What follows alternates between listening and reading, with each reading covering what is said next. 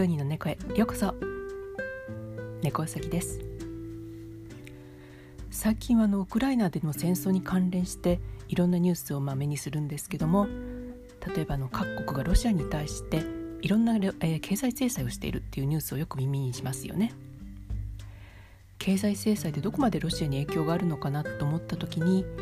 以前買ってまだ読んでいない歴史とお金の解説本があったなというのを思い出したので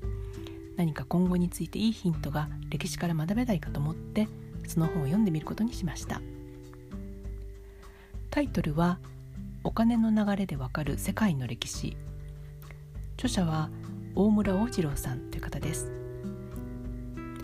この方は元あの国税庁の調査官だったそうでサブタイトルには元国税調査官が5000年の歴史にガサ入れとあります。なのであの、まあ、硬い歴史の本という感じでもなさそうなのでちょっとワクワクしながら読み始めました。感想としてはあの一言で言うと人類の歴史はお金の歴史なんだなということですね。歴史を動かしているのはまさしくお金というかの経済で戦争に勝つにも経済の裏付けがないと勝てないし政治力もお金を適正に分配できないとその政府は潰れていくというまさしく全ての歴史と切っても切り離せない重要な役割があるってことがよくわかります大村さん曰く古今東西国家に必要なものはあのちゃんとした調整システムの整備と国民生活の安定に尽きるそうです例えばの古代エジプトではそういったシステムがかなり優れたものがあったそうなんですけどもある時から徴税役人の不正が出てきて滅亡へと向かっていったそうなんですね。本ではの紀元前の世界から最近までの歴史と金や経済がどう関わってきたか分かりやすく説明してくれています。例えばの漫画「ベルサイユのバラ」でも有名なルイ16世なんですけども私のあの大雑把なイメージとしてはマリー・アントワネットなど貴族の、えー、贅沢によって、えーまあ、庶民はパンも買えなくなってしまってその不満が革命に進んでいったというなんかざっくりとしたイメージしかなかったんですけどもこの本ではもう少し具体的に説明がしてあります。ルイ16世は当時あの30億リーブルというものすごい借金地獄に苦しんでいたそうなんですけどもこの財政を立て直すためにスイスから銀行家のジャック・ネッケルという人を財務総監に招きます。ネッケルはあの調整請負人の改革にまず乗り出していくんですね。ただあの特権階級の収入源でもあった既得権益を脅かす改革となるために貴族たちはネッケルを批判して追い出そうとします。そこでネッケルは対抗措置としてフランス国家の歳入歳出を公表します。これはあの世界史上ほぼ初めての出来事らしくってなんかとっても珍しいことだったらしいんですけどもこれであの歳入のうち約1割も王家に使われていることが開示されてしまいフランス市民はネッケルやったという感じであの支持をするんですねでもあのルイ16世は結局ネッケルを罷免してしまいますでも市民の支持で改めてネッケルはあの復職するんですけどもまたまたルイ16世は彼を罷免してしまってこれによってもう市民は激怒そしてあのフランス革命へと進んでいくことになったそうです。まあ、せっかくあのルイ16世としてはの改革をしようとしたんですけれども結局あの周りの貴族などに押し切られてネッケルを罷免したりしたので最終的には革命で自分の命を落としてしまうという、まあ、ちょっとあのかわいそうな気がしましたね。もっと最近になるとあの第一次世界大戦も経済が大きく関わってきた戦争だったようです。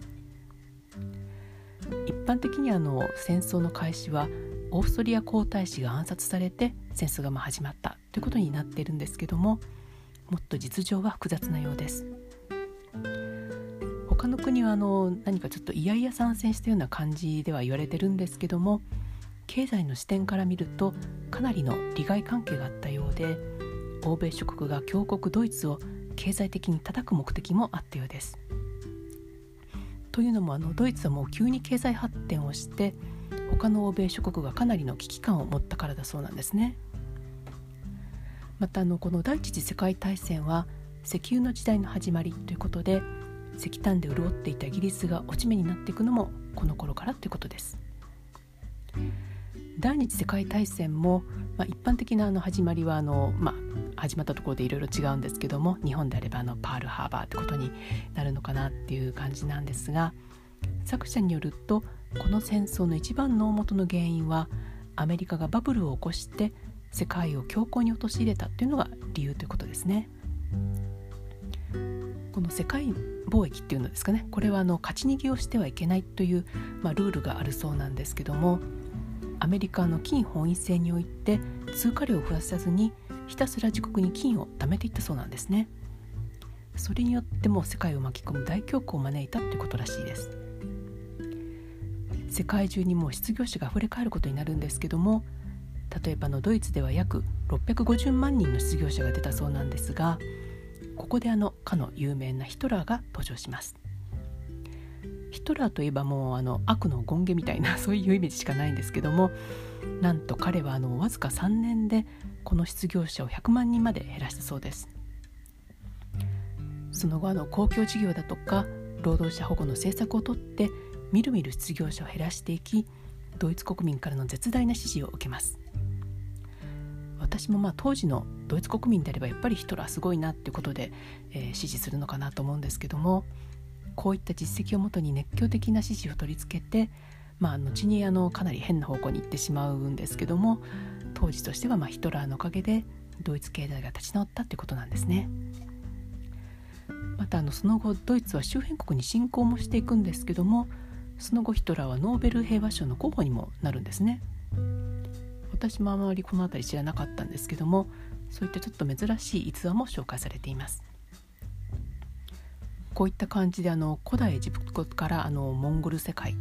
あとまあ奴隷貿易時代とかナポレオンリーマンショックまでもう人類の歴史はお金という視点からも解説をしていくともういろんなところの不思議な点が出てくるんですけども、まあ、これを読むとそういったお金の歴史は人の歴史ということで今起こっている戦争もどのようにお金や経済が絡んでいるのかという視点から見るきっかけになると思います。まさに歴史はまあ繰り返すですね。この本で皆さんの歴史観がさらに深くなることはまあ間違いないと思いますので是非一度手に取って読んでみてくださいね。それでは今日はこの辺で。本日もお聴きいただきありがとうございました。猫うさぎでした。